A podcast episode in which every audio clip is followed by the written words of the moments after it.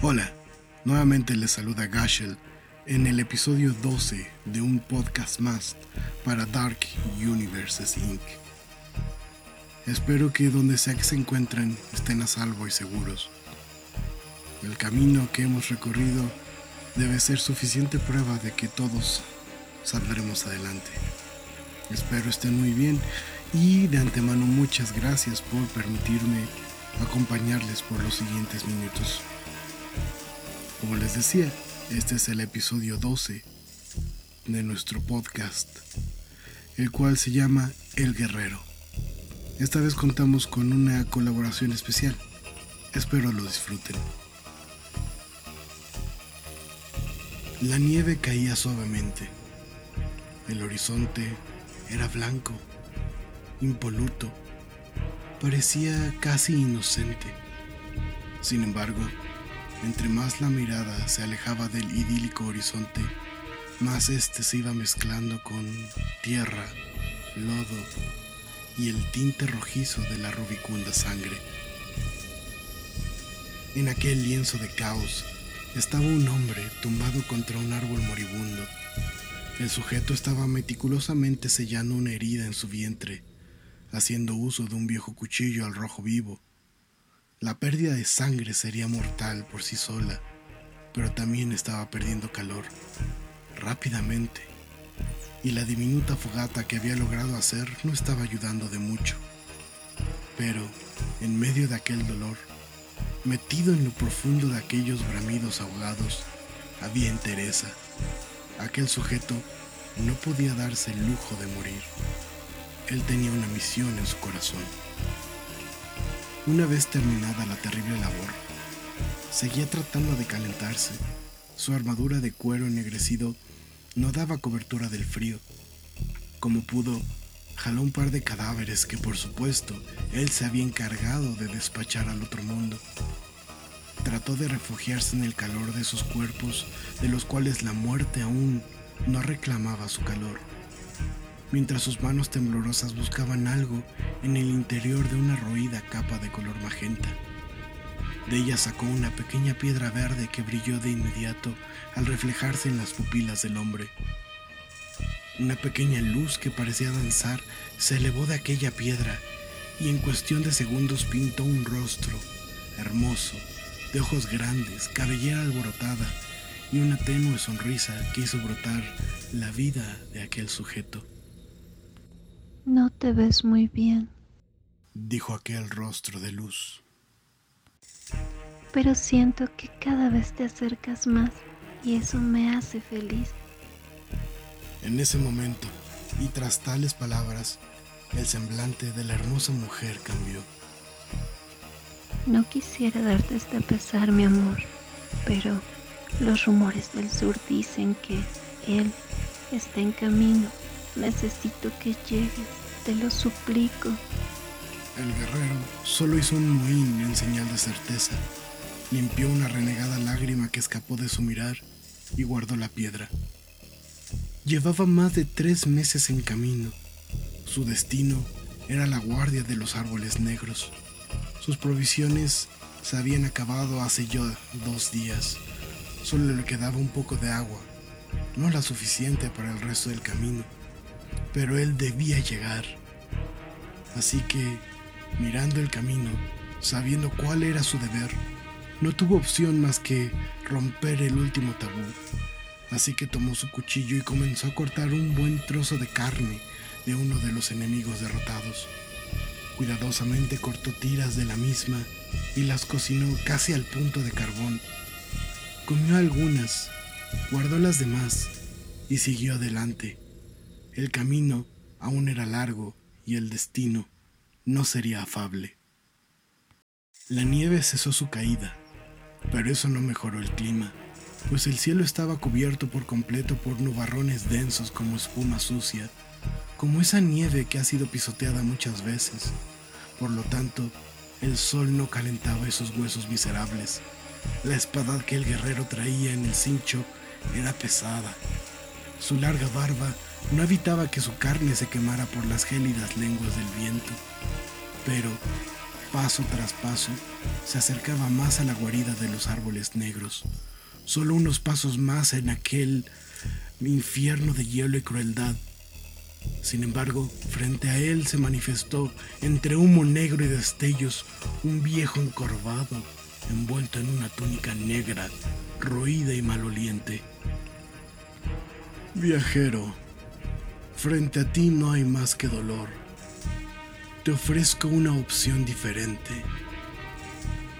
La voz del viejo era serena, limpia e incluso reconfortante.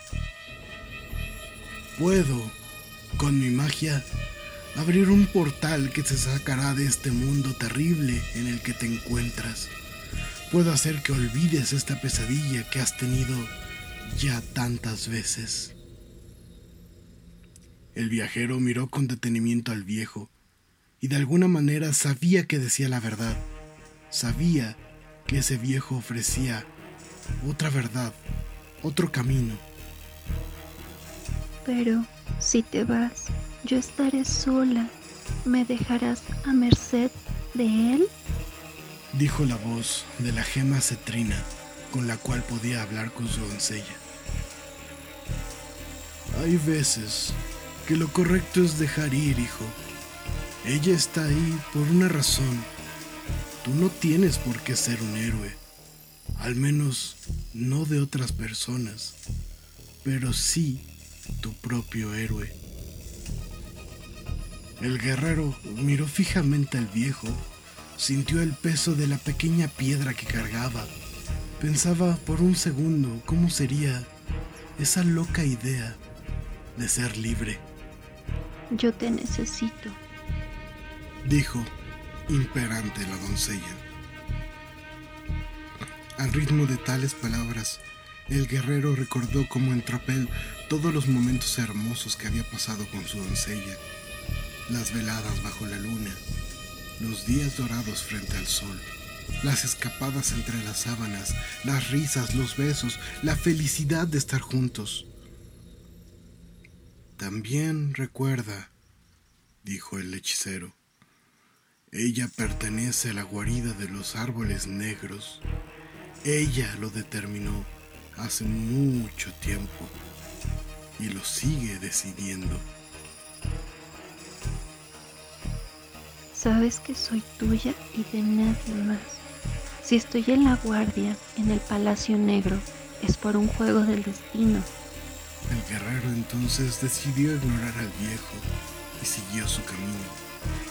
No tenía tiempo que perder.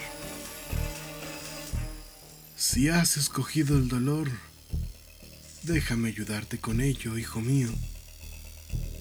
El hechicero entonces dejó caer las ropas negras debajo de las cuales no había pieles humanas, sino escamas ennegrecidas, garras portentosas. El brujo comenzó a crecer poco a poco, su rostro fue mutando, los ojos cansados dieron lugar a dos piedras amarillentas con un iris en forma de rasgadura. Su boca, que antes estaba llena de bondad, ahora era una caverna repleta de dientes, tan filosos que parecían poder rasgar la propia tela del mundo.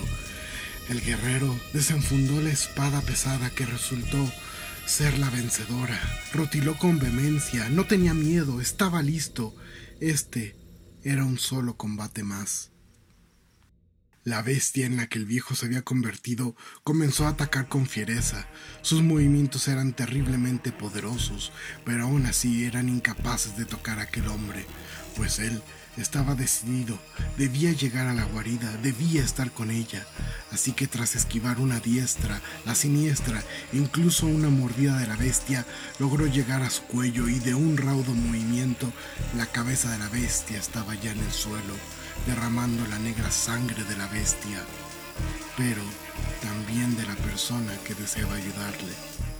La expresión en el rostro del hombre era desencajada le pesaba lo que acababa de hacer, pero era tiempo de seguir. Gracias por no escuchar a ese viejo horrible. Tú tienes que venir a salvar a tu princesa. El viajero siguió entonces su camino, pero cuando la noche había caído, él masticaba una de las tiras de carne que había preparado antes. Trataba de no pensar en el sabor, trataba de obviar de dónde las había obtenido y simplemente seguir.